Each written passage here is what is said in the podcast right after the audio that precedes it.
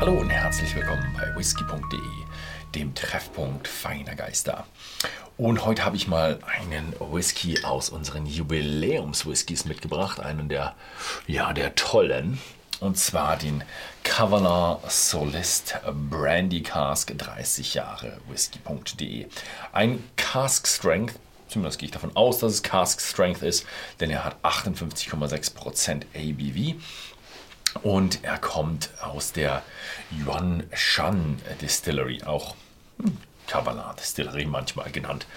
Die liegt im Nordosten von Taiwan, also man hat China, da unten die kleine Insel Taiwan und im Nordosten von Taiwan liegt dann die Brennerei und da ist auch eine ganze Menge Gebirge. Die Insel ist ziemlich gebirgig, manche sagen auch eine natürliche Festung, aber auch relativ groß, also habe mal gehört, es gibt auch Strände. Ich war noch nie in Thailand.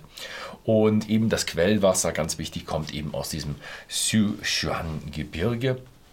Und da Gebirge ist immer gut für, für Wasser. Da gibt es immer tolles Wasser.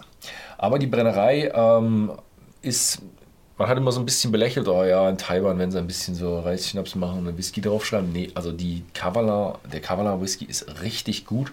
Sie haben sich aus äh, Schottland zwei Eye Stills geholt, 12.000 und 7.000 Liter. Ähm, und sie machen alles von gedarrter Gerste ab, machen sie alles selber. Also nichts irgendwo zugekauft oder sonst was. Und eben schönes Wasser. Sie sind natürlich ein bisschen an die Region gebunden, natürlich. Und sie sind extrem heiß. Also subtropisches Klima, Minimum 24 Grad Celsius, Maximum 40 Grad Celsius im Sommer. Und das ist natürlich, wie man es kennt, von so Brennereien, äh, ja, die in subtrischen oder im heißen Klima sind, so wie, ja, ich kenne es jetzt gerade, äh, die MH-Brennerei oder ähm, Amrut oder sowas, die haben einfach dann eine bedeutend schnellere Lagerung. Deswegen werdet ihr auch sehr wenige Whiskys von Kavalar finden, die Altersangaben haben, weil sie einfach nicht so alt sind.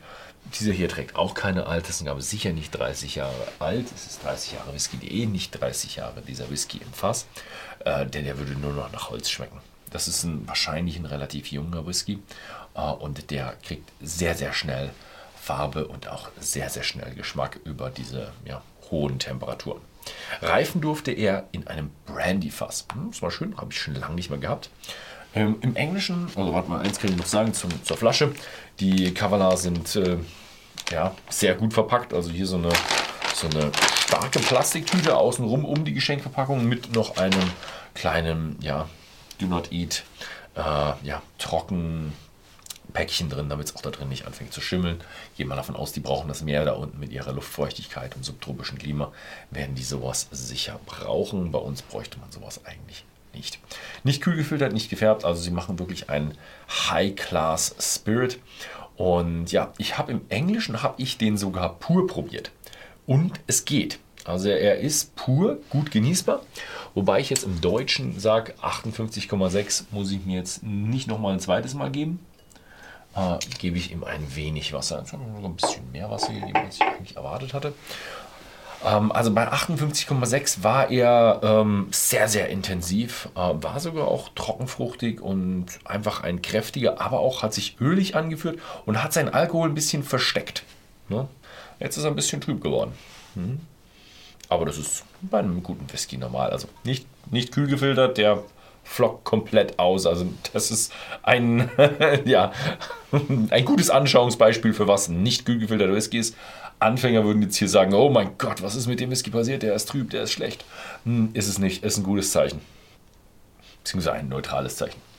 Also ein, Whisky-Trübung hat, hat keinen Einfluss darauf, dass er besser wird oder schlechter wird. Zeigt einfach nur, dass ja, Sachen drin sind, die ausfallen können und nicht kühl gefiltert raus, rausgefiltert wurden. Mm. Mm. Oh. Mm. Sich schon ein ganzes Stückchen geändert. Also er ist ähm, fruchtiger geworden. Das ist bei vielen Whiskys so der Fall. Wenn man ein bisschen Wasser reintut, werden sie meist fruchtiger.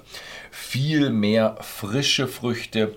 Äh, er hat schon noch so ein Stückchen diesen Trockenfrüchte, ich, ich bei Brandy finde ich immer, es hat so ein bisschen was geröstetes, angebranntes. Das ist noch drin, nicht mehr so viel wie vorher.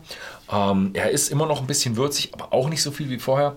Also er geht wirklich von einem stark Eiche, süß, holzig, ähm, Brandy, geht er über in einem etwas lockereren, fruchtigeren, aufgeschlosseneren Whisky. Mm. Mm. Aber der Brandy Touch ist nicht zu, nicht zu ignorieren. Ich hätte gedacht, ich hätte zu viel Wasser reingetan. Fühlt sich jetzt eher so an wie 43%, 45%. Also ich habe ihn nicht gekillt, ich bin nicht unter 40 runtergekommen. Und ist gut trinkbar.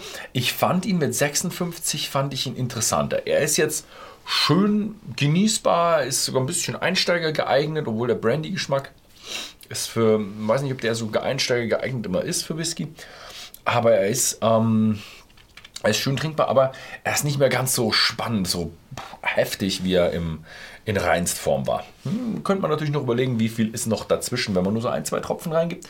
Könnte auch sein, dass der da richtig fruchtig abgeht, aber eben noch diese, diese, diese Kraft behält, die er auf den hohen Prozenten hatte. Hm? Hm? Ist ein schöner.